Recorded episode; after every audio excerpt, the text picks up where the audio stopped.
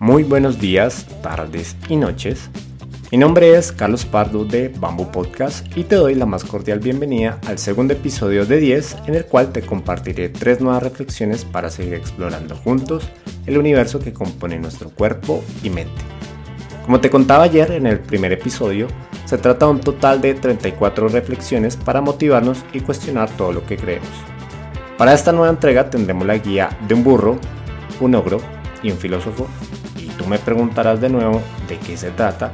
Y yo te diré que las historias de estos personajes siempre nos van a alegrar el día y nos motivarán a hacer las cosas de mejor manera. Por eso los traje y los quise invitar para que nos acompañaran durante este episodio, porque al final, y eso nunca lo debemos olvidar, somos las historias que nos contamos.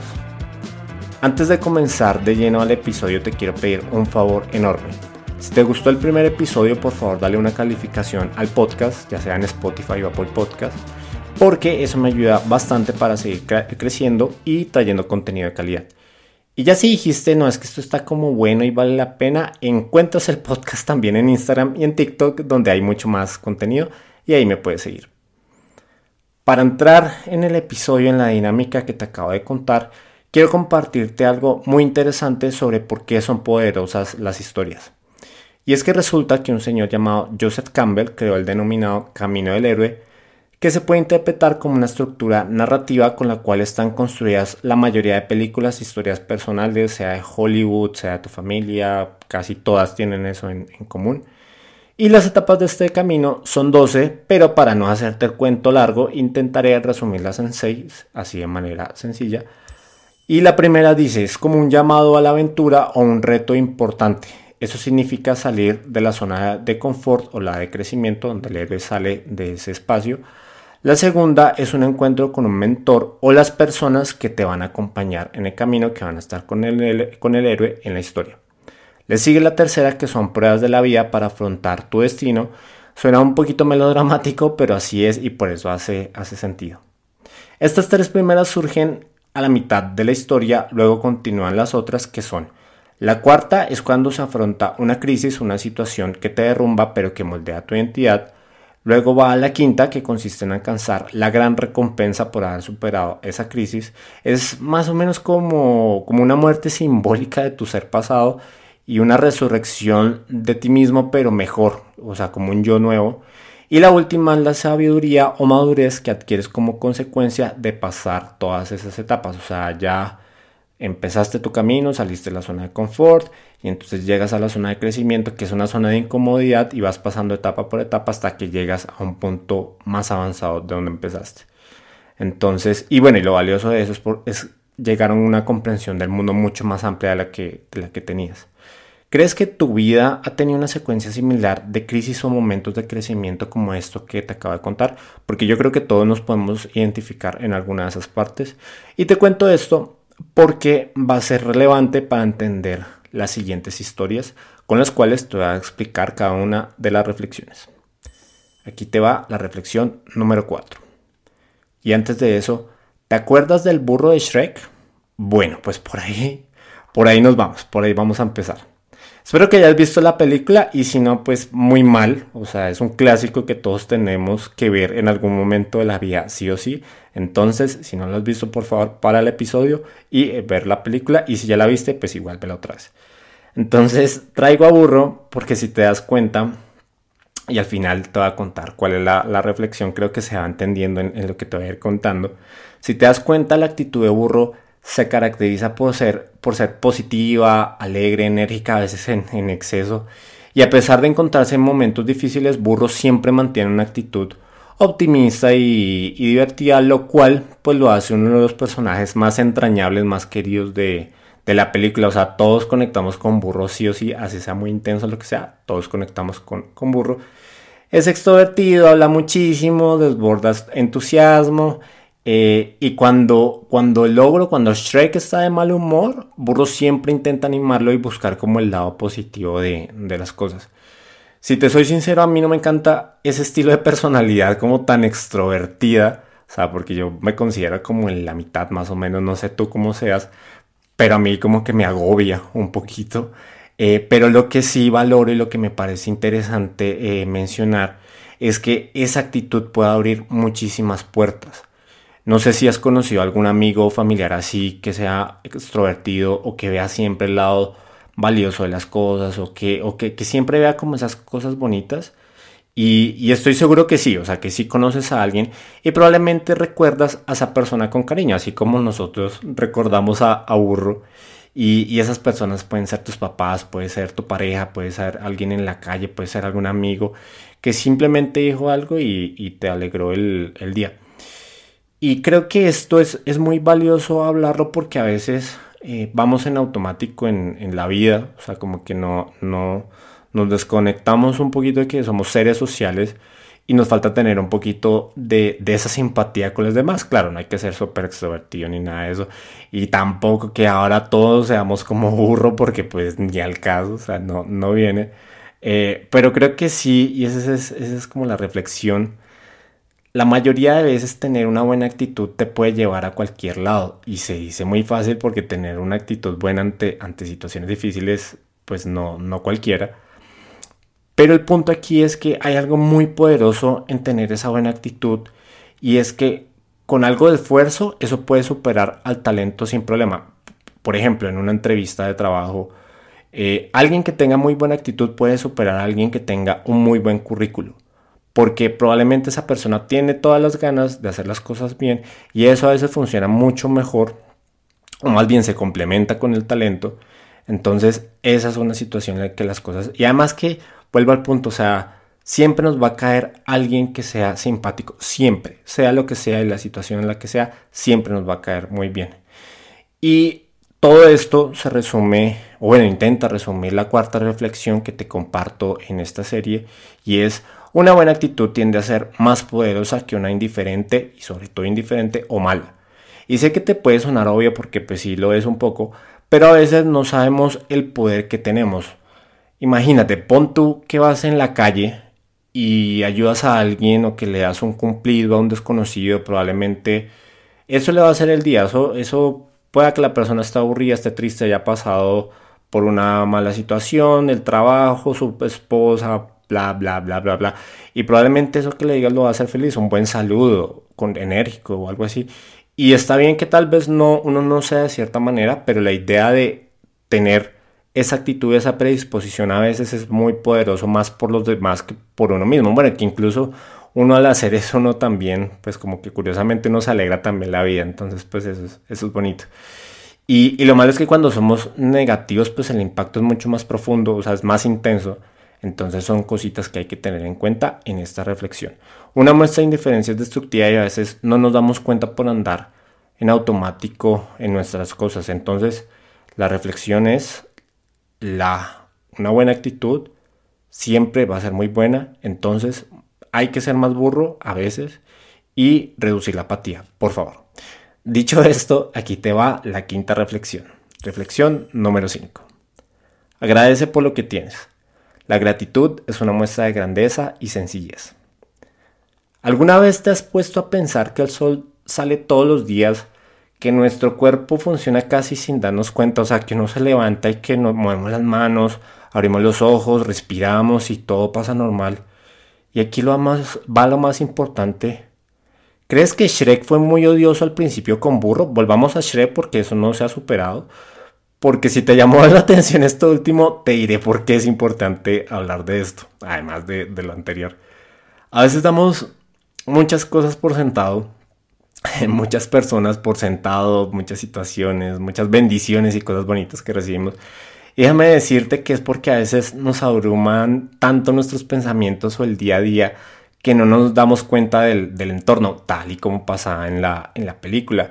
Shrek estaba estresado porque había perdido su pantano y no le importaba nada más, no le importaban todas las, toda todos los cuentos de hadas que estaban ahí presentes, no le importaba no le importaba nada, simplemente quería tener sus cosas pero no, tal vez no estaba como, como tratando de interpretar esa situación de otra manera. Y qué bueno, porque si no, no hubiéramos tenido la película. Y es que digo esto porque a veces creemos que nuestros problemas son los más importantes y les damos una relevancia a veces desproporcionada porque son nuestros. Y la pregunta ahí que, que valdría hacer es, ¿cuántas personas estarán pasando por algo similar o peor incluso? muy probablemente millones, porque pues, no somos únicos ni especiales en este planeta, y eso hace que nuestro sufrimiento obviamente no sea especial, o sea, no sea, claro, sí, o sea, no estoy desmeditando porque sí, pues, o sea, hay, hay que trabajar en eso, pero también hay cosas que están pasando en este mundo y a las cuales no les estamos poniendo atención. Y no quiero marearte con tantas palabras, ni tanta cosa, ni tanto jiji, ni jajaja. Pero el punto que quiero conectar con la película es que Shrek tenía un gran amigo a su lado, alguien incondicional, pero su sufrimiento por recuperar su pantano le nublaba la visión y lo hacía más amargado. Bueno, al final como que tú y yo sabemos que todo sale bien más adelante, pero aquí lo que vale la pena preguntarse es, ¿estamos dejando de ser agradecidos con la vida, con las personas, por darle demasiada relevancia a nuestros problemas? Creo que eso vale la pena preguntarse. Y todo esto es para que recordemos tú y yo que la gratitud, como decía hace un rato, es una muestra de, grandeza. Y aquí va una invitación que me gustaría hacerte es, llama a esa persona que no llamas hace mucho y al, les, al de sentir, perdón, lo importante que eres en su vida. Agradece a quienes te han ayudado en momentos difíciles eh, hace unos años, cuando estabas en la carrera, cuando estás viendo en algún lugar, con tu familia, con cualquier persona y sobre todo y más importante, nunca olvidemos que nos debemos a los demás. O sea, no somos ogros aislados en un pantano, porque así no, no seríamos lo que somos hoy en día. Y nos debemos mucho a los demás y a las bendiciones que recibimos a diario. Y dicho esto, te va la sexta reflexión. Reflexión número 6. El dinero es importante, pero el por qué es esencial. Y ahora nos vamos a ir a la antigua Grecia, ya dejamos muy lejano para irnos hacia Europa y Medio Oriente casi para hablar de un naufragio. Y te voy a contar que en el año 300 a.C. vivía un comerciante llamado Zenón de Sitio que importaba en barco a Grecia púrpura de Fenicia. Me puse a investigar qué era porque me dio curiosidad y resulta que esta púrpura de Fenicia era un polvo, era un colorante de la ropa muy caro porque era usado por, por la nobleza, o sea, por, por los senadores y por las, personas que estaban en la, en la, nobleza. Y esto es un dato totalmente aleatorio y curioso que, que, me encontré porque quería conocer sobre la historia. Y bueno, retomando, él zarpó con su barco eh, en uno de esos viajes que hacía frecuentemente con, con, este producto, con este colorante, encontró su destino fatal, como su naufragio, la, situación catártica que transformó su vida por una tormenta y pues ahí perdió absolutamente todo. Afortunadamente Zenón sobrevivió, pero toda su fortuna, todo lo que había construido en muchísimos años, la mercancía, todo, absolutamente todo quedó en, el mar. Y, no sé tú, pero si a uno le pasa una de esas cosas, no, yo no sé, yo creo que me echaría la pena, a la tristeza total, al menos unos meses o no, no sé, porque imagínate perder en horas todo lo que has conseguido por, por años, o sea, muy duro, muy, muy difícil. Y para completar, eh, viéndolo de la historia, Zenón estaba en sus 30, o sea, estaba muy joven y se le juntó la crisis de la edad, o sea, la crisis de los 30 en Grecia, que no sé cómo habrá sido, con la financiera para completar, para peor, o sea, no se podía estar peor en el asunto. Entonces cuenta la historia que para tratar de, de sobrellevar esa pena como para tratar de, bueno, pues tengo que salir adelante, vamos a ver qué se hace. Bueno, fue a una librería en Atenas. Eh, en Atenas, cabe aclarar que en esa época pues era el centro cultural de, del mundo, o sea, la, conexión entre Europa y Asia pues era ahí en, Grecia. Eh, entonces, bueno, fue, fue a buscar un libro, no un libro, no, perdón, porque todavía no habían en esa época un pergamino con reflexiones filosóficas que le ayudaran a entender un poco lo que había vivido. Entonces, pues ahí encontró varias ideas y una de esas ideas que le gustó, bueno, que le llamó la atención y donde encontró consuelo, eh, fue unas eh, reflexiones de Sócrates que le ayudaron a entender un poquito más el momento en el que estaba pasando. Y me imagino, y bueno, esto es una, tal vez es una, una opinión, que esa era la forma de terapia psicológica en esa época. O sea, tal vez tenían otra forma de, abordar esas cosas, esas tragedias de la vida, pero a mí se me hace que era a través de la filosofía como podían entender las desgracias del mundo. Y, si no era por ese lado, era a través de los dioses, o sea, era a través de Zeus, de Poseidón, de toda la mitología griega que a mí me encanta. Pero bueno, ya me estoy desviando, voy a retomar el cuento, la historia. Y entonces, bueno, ahí, ahí encontró consuelo, encontró algo de refugio en toda su, pena y, entendió cómo podía trascender esa tragedia de, la vida. Y entonces eh, de ahí se dedicó a la filosofía, de ahí empezó a construir lo que hoy conocemos como estoicismo y empezó a hablar de cómo trascender las tragedias de la vida. Claro, él, se llama estoicismo porque el estoicismo él se va a una columna de una construcción que se llamaba Stoa. Entonces, Stoa era el lugar donde hablaban unos filósofos. Entonces, por eso se llama estoicismo, como dato otra vez random. Y entonces, eh, lo importante de esto es que para trascender las tragedias de la vida, según Zenón, había que poner la virtud, o sea, el entendimiento y el comportamiento acorde con la naturaleza y, las personas por encima de todo. Y ya después está como toda la causalidad eh, de las cosas que pues es algo que va a pasar y es algo muy, muy seguro. Y a través de esto logró resignificar esa tragedia que había vivido y creó una corriente filosófica, perdón, que 2300 años después sigue más vigente que, nunca. Yo creo que tú alguna vez la, has escuchado. Yo particularmente me he identificado muchísimo en un par de cositas. Y ahí hay una cosita muy, muy interesante y es que él necesitó perderlo todo para encontrarse a sí mismo y para conectar con su sentido de vida. Tal vez, no sé si lo decían así en, esa época. Entonces, bueno, eso, cerrando un poquito la historia, va, por ese lado la, la, idea. Y entonces, volviendo a la reflexión, lo del dinero, porque pues ahí perdió todo su dinero. Entonces, el dinero, claro que sí es importante, pero no debe ser la única razón de nuestro trabajo y menos de nuestra existencia.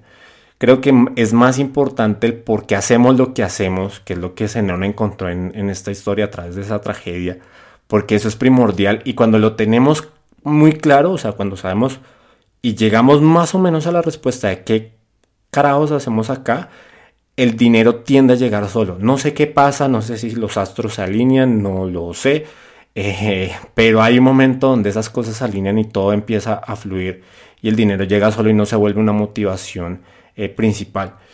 Y, um, y además de eso, pues el dinero si no, o sea, es, importante, pero pues por más que lo busquemos, no, lo, no, no lo vamos a llevar, vamos a llevar tal vez cosas más trascendentes. Y eso es como lo interesante, o sea, no es necesario vivir un naufragio como Zenón para entender ese tipo de cosas, pero sí tener en cuenta en dónde están nuestras prioridades y por qué. O sea, para no ir como en automático en la vida, sino decir, bueno, ¿por qué mi prioridad es esta? Y eso sí estoy seguro de lo que, de lo que te voy a decir a continuación. Eso nos puede llevar a entendernos mejor. Y hasta aquí el segundo episodio de esta saga. Estuvo como bueno esto, se está poniendo interesante. Porque salen cositas y ideas buenas y eso me encanta y pues la verdad te agradezco enormemente, te agradezco muchísimo por, haber por haberme acompañado hasta, hasta aquí, hasta este punto. Y me gustaría preguntarte, ¿hay algo que te haya gustado mucho de este episodio? Si es así, por favor compártelo en tus redes sociales para seguir expandiendo juntos la conversación. No olvides seguirme en Instagram y TikTok, TikTok perdón, como Bamboo Podcast y te espero mañana el tercer episodio con las siguientes tres reflexiones. Nos encontramos pronto.